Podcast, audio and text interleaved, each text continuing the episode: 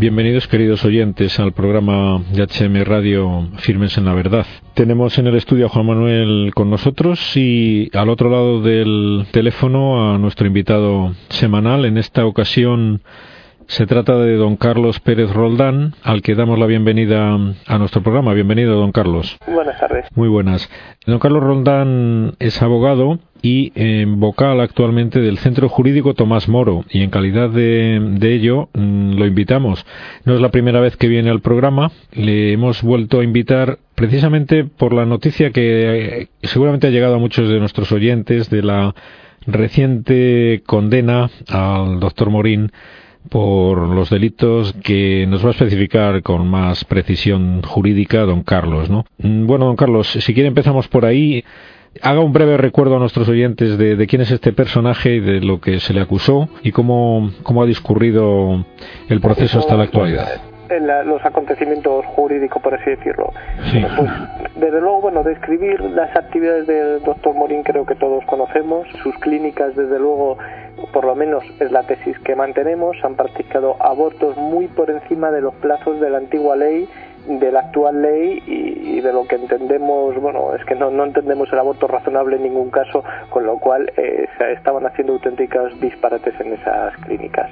Lo importante de estas noticias de los últimos días, porque el Centro Jurídico Tomás Moro y otras asociaciones ya contra otras clínicas de doctor Morín habíamos iniciado actuaciones penales, lo que pasa que la Fiscalía nunca se había puesto a nuestra parte. Pues bueno, Ahora, por un lado, porque el, juzgado de distancia que vio esto en Barcelona consideró que había indicios de delito y por otro lado lo importante es que la Fiscalía por primera vez nos apoya diciendo que se han cometido 115 delitos de aborto. ¿Qué quiere decir esto? Que en un plazo más o menos prudencial se verá en vista oral un juicio, se celebrará el juicio contra el doctor Morín y ahí la sociedad española va a ser consciente de todo lo que se hace, no en esa clínica, sino en muchas otras clínicas abortivas.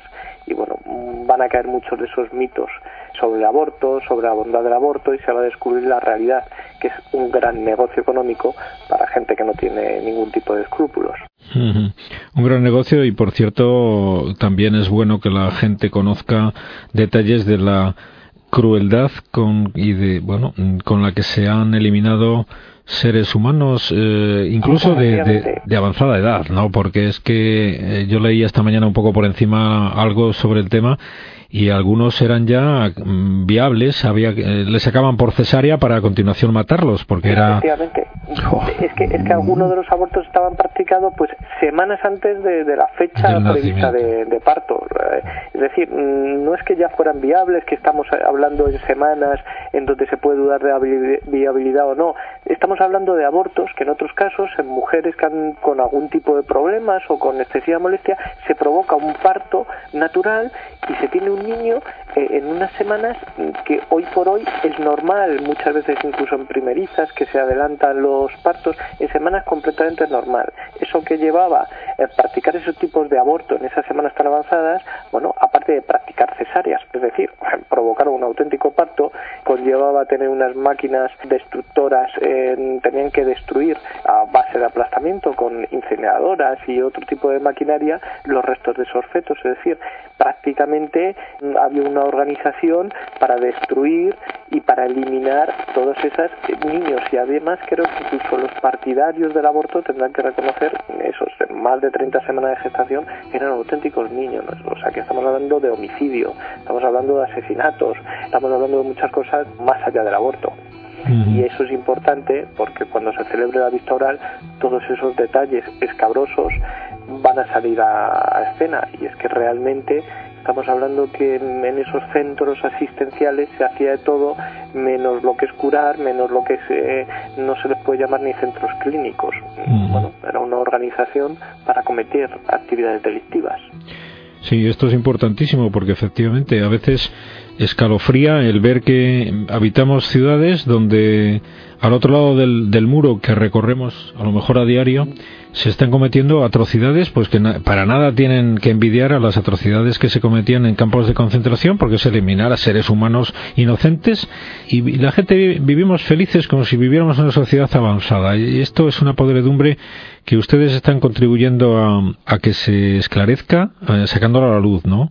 Esto es necesario para la sociedad, ¿no, don Carlos? Yo creo que independientemente que, es evidente que, buscamos y que queremos las penas de cárcel para el doctor Morín y todos sus colaboradores, si se confirma que realmente han cometido hechos delictivos, pero lo realmente importante no es eso, es, es precisamente lo que usted está apuntando. Lo realmente importante es que nos demos cuenta que como sociedad, no como individuos, que habrá de todo, pero como sociedad hemos estado durante años mirando a otro lado. Ahora que se ponen tan de moda algunas cosas que son dignas de perseguir y desde luego de erradicar, como la violencia de género, pues bien, nos tenemos que dar cuenta que se está cometiendo violencia contra las mujeres, que también se podría llamar de género, provocando y a veces convenciéndolas para que aborten, violencia contra los niños, directamente matándolos. Bueno, todo eso tiene que salir a la luz y tenemos que centrar los focos ahí y darnos cuenta y realmente empezar a decir si esto es una sociedad que merece la pena conservar con esos mm, valores o tendremos que profundizar muy mucho en todo lo que hemos estado haciendo estos años. Eso considero que es lo realmente importante y lo que debía ser un antes y un después. Ustedes, de hecho, están trabajando por esto. ¿Nos podría especificar más más líneas de actuación que estén en esta dirección? Bueno, el Centro Jurídico Tomás Moro trata de muchas cosas, delitos contra ofensa de la religión, delitos contra la vida, modos de pensar, eh, cristianizar un poco el, derecho. Entonces, en lo que es la parte un poco con estos temas del aborto, eh, pues bueno, hemos emprendido bastantes acciones legales de hecho, no es la primera clínica de doctor Molín que nosotros denunciamos. Algunas han sido en Madrid, ahora están en vista, están en recurso porque nos han dicho los juzgados que no entienden que exista delito. Es decir, nosotros todas las actuaciones legales que podemos cuando nos recibimos denuncias de, chicas o, de gente o de médicos o de gente que nos está diciendo, oiga, aquí puede haber un indicio delictivo, estamos procurando hacer todas las acciones legales que podamos. Lo mismo que con las madres una madre que ha sufrido un, un, aborto, que a lo mejor se le ha engañado, que a lo mejor se le ha manipulado psicológicamente, nosotros le incentivamos, desde luego, a emprender acciones legales contra todas aquellas personas que le hayan incentivado a, provocar aborto. Mm, da igual que sean servicios médicos que practicaron el aborto, incluso sus propios parejas o los propios padres de esos niños, eh, trabajadoras sociales de los diferentes ayuntamientos. Es decir, toda aquella persona que induzca eh, a una chica a abortar, mm, bueno, habrá que estudiar si se pueden emprender todas las acciones legales. Lo importante es darnos cuenta también de las presiones muchas veces las chicas la sociedad les lleva al único camino de abortar, reciben tales cantidad de presión y tanta cantidad de presión psicológica por parte muchas veces de sus parejas y de sus padres, los padres de esos niños, que realmente estamos ante un caso de violencia de género. Y bueno, mm, estamos trabajando en esa línea, querer identificar que muchos casos de aborto son frutos de violencia de género y sensibilizar a la sociedad en ese sentido. Es importante que la ley, eh, bueno, vaya por delante con su papel de ejemplarizante. Parece que tenemos buenas noticias. Hoy leíamos en la prensa las declaraciones de la probable nueva ministra de Sanidad eh, en, la próxima legislatura, de que hablaba de que iba a derogar la, la ley del aborto promulgada en la legislatura Zapatero. Eh, si esto fuera así, ¿qué supondría desde el punto de vista jurídico y sería bueno para la sociedad desde su punto de vista? ¿Qué supondría? Vamos a ver, aquí hay dos, dos, consideraciones que hay que hacer. En primer lugar, si el aborto es bueno o no. Evidentemente nosotros defendemos, y porque lo defiende la propia naturaleza, porque lo defiende el derecho natural y porque es algo evidente que es malo en todas las circunstancias. ¿Por qué digo esto?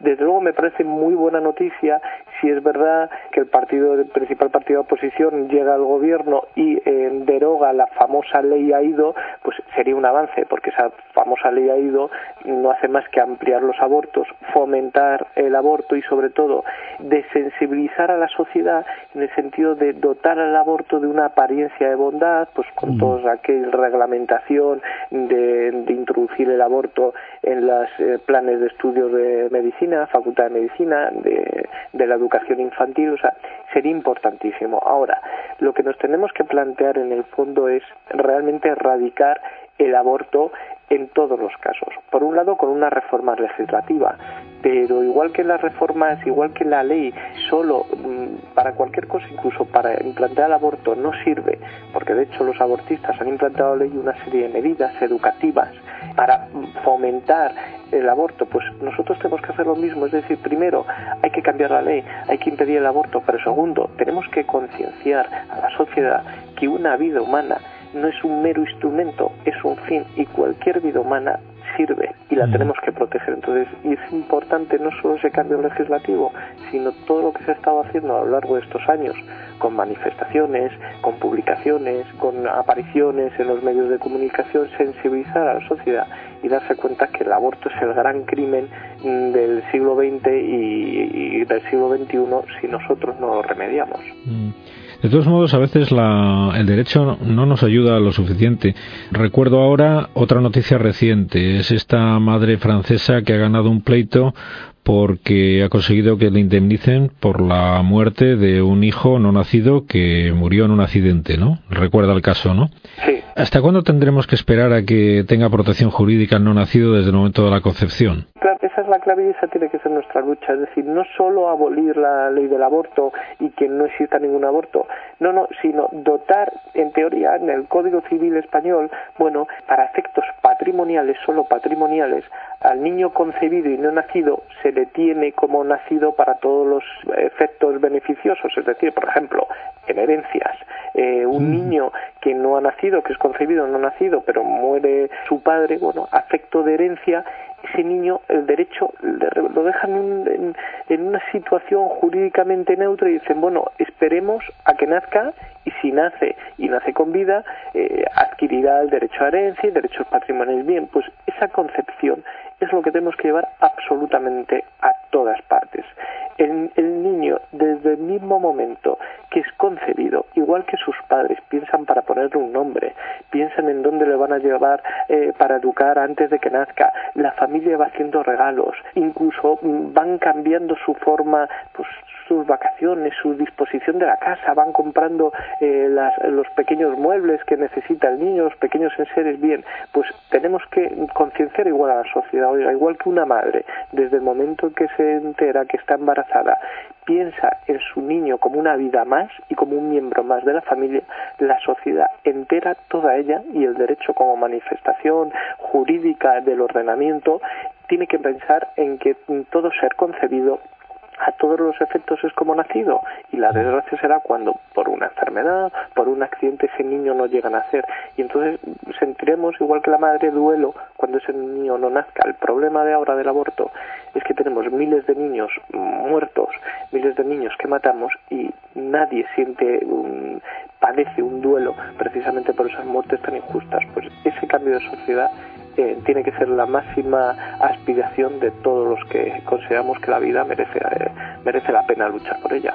A veces se me ha ocurrido a mí que podía ser una, una manifestación, quizás no la más importante, y no sé si sería posible desde el punto de vista jurídico, pero yo soñaría con que algún día se añadiera a la edad biológica de los individuos el periodo intrauterino. ¿Por qué considerar que empezamos... Claro, ¿por qué?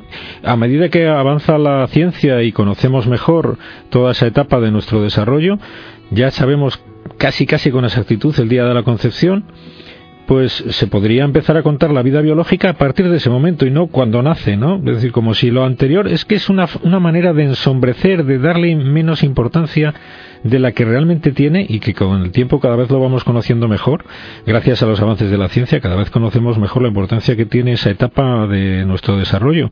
Y, y esto habría que reflejarlo hasta en el Código Civil, ¿no? No habría más problema. Hay que tener en cuenta que el modo de cómputo de, la edad, nosotros bueno, somos herederos del derecho romano. Lógicamente los romanos, eh, pues el niño nacía cuando veía la luz porque es el día en que podemos empezar a contar. no había más. Bueno, pues, eh, pero ese derecho romano ya ha pasado muchísimo tiempo, no tenían eh, los medios científicos actuales. Lo que usted dice, un mínimo estudio biológico y, y otros procedimientos pueden llegar a determinar con una exactitud eh, muy precisa ha sido concebido un niño. bueno, efectivamente sería un modo de plasmar que esos nueve meses son los más importantes de la vida porque ahí se está desarrollando potencialmente todo lo que va a ser una persona. Pues a ver si algún día lo vemos así, porque será una manifestación de que progresamos en la valoración de, de la vida humana. De todos modos, llegan noticias muy penosas, ¿no? Porque en el fondo es un tema de valorar la vida humana. Ya da lo mismo, y ya conoce usted casos de, de infanticidios y de defensores del infanticidio, lo mismo que han defendido el aborto, ¿por qué no defender el infanticidio? Si al fin y al cabo el doctor Morín, como acabamos de ver, bueno, vamos a decir presuntamente, de momento, pues realizó infanticidios. De hecho, si como parece eh, se provocaron cesáreas. Efectivamente, en esos estados de gestación. Claro. Entonces, ¿qué inconveniente van a tener estos mismos señores y, y, que piensan así en acabar con niños mm, de temprana edad, de momento, mm, y luego con los que no tengan tan temprana edad? Si les interesa por otros motivos ideológicos. Es decir, es un tema de valoración de la vida humana que no sé si está si estamos progresando socialmente a valorarla cada vez más o no es así. Parece, con las noticias que llegan a veces de, Estados Unidos, que nunca se habían aprobado tantas o restringido tanto como los diez últimos años, pues leyes que permitían el aborto. A veces da esperanzas lo que llega de allí, pero por otro lado nos llegan noticias contrarias. ¿Cuál es su opinión al respecto? ¿Estamos avanzando o no? Desde luego, eh, muchas veces, y tiene usted ha dado, creo, en la clave, muchas veces lo tratamos de reducir todo al aborto. En realidad, el problema es la dignidad humana. Dignidad humana que se ataca con el aborto que es evidente y hace poco creo que muchos hemos visto en la televisión inglesa, si no me equivoco, era la BBC, eh, ya esos movimientos eh, pro aborto de hace años ya se convierten en pro infanticidio y te dicen que el niño hasta el año de, de vida, como no es consciente, pues si tiene alguna enfermedad lo puede usted matar porque no pasa nada. Estamos hablando, estamos viendo cómo se ataca la vida en el último estadio, en el de la vejez. Estamos hablando cómo incluso se habla de vida digna, vida indigna, muerte digna, muerte no digna, es decir, se está empezando a adjetivar la vida, parece que hay vidas que no merecen vivirla, estamos viendo pues, todo el tema del hambre o de enfermedades, en, ya no en el Cuerno África, sino incluso en nuestros propios países, es decir, eh, muchas veces lo tendemos a reducir la lucha por la vida es la lucha contra el aborto. No la lucha por la vida es la lucha por el hombre. Y una de dos o empezamos a apoyar esa dignidad del ser humano o cualquier lucha estará perdida, mm, porque no nos podemos enfrascar en batallitas cuando el problema que el ser humano, incluso estudios, eh, pues todo, todos los estudios y avances científicos muchas veces no van solo a curar, sino a buscar procedimientos, pues bueno, eh, afortunadamente se han paralizado leyes como la de la muerte digna, pero es que mm, también se están avanzando mucho en técnicas y en procedimientos para facilitar los abortos o para mm, directamente acabar con el ser humano en el momento en que la enfermedad se apropia del ser humano. Entonces mm. tenemos que estar muy atentos a todo ese tipo de avances y eso hay un modo de combatirles recordar eso, que el ser humano es digno en todo y en cualquier momento de su existencia. Desde luego la, visión trascendente del hombre a la que nos lleva la fe nos ayuda a conocer la inmensa dignidad del ser humano, pero el derecho civil ¿En qué se apoya, eh, en qué sustenta la defensa de la dignidad del ser humano respecto a la defensa de otras vidas no humanas? Claro, desde luego el derecho aparentemente, porque claro, el, problema es eh, cuando se habla de las leyes, cuando se habla de derecho, bueno, la Constitución reconoce el derecho a la vida eh, y además es, el derecho a la vida, no se adjetiva, no se dice que a la vida sana, a una vida buena, a una vida rica, a una vida llena de oportunidades, no, se dice que todos tenemos derecho a la vida. Entonces, claro, aparentemente mm, parece que, mm, que no es una conquista, que el derecho no necesita conquistar más territorios, porque parece que ya los sentidos las democracias y las libertades han conquistado absolutamente todos los terrenos conquistables, que es el, decir, oiga, la vida se tiene que respetar. Ahora, claro, ese es el derecho en mayúsculas, el que aparentemente sirve de reclamo, el que a lo mejor engaña a la gente. Lo que tenemos que ir es a la realización práctica del derecho. Oiga, vale, sí, la Constitución reconoce el derecho a la vida, pero esto es así y ahí es donde está nuestro combate y es donde está nuestra lucha. Es decir, eh, oiga, pero es que el, moribundo y el enfermo también tiene vida, es que el concebido y no nacido también tiene vida. Entonces, ahí es donde tiene que cambiar, porque muchas veces en esta batalla por la vida y por la dignidad, cuando te enfrentas mm, en el mundo del derecho, claro, enseguida sale, bueno, pero si es que esto ya está reconocido en la Constitución, oiga, si es que están los derechos y las libertades fundamentales, lo que tenemos que hacer es un derecho práctico, un derecho real, no solo que se quede en palabras.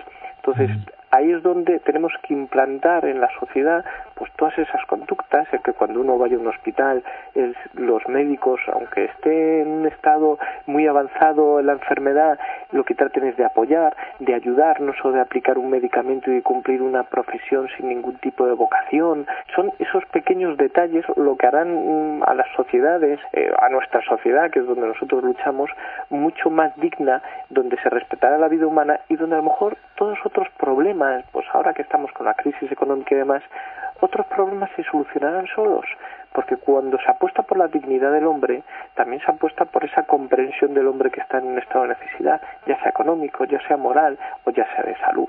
Entonces, tenemos que seguir profundizando en eso. Y, y, es que no hay otro camino, no hay otra forma y es necesario. Y seguirá siendo necesario, por desgracia, durante muchos años, porque esto no es una situación que se pueda cambiar en corto plazo de tiempo.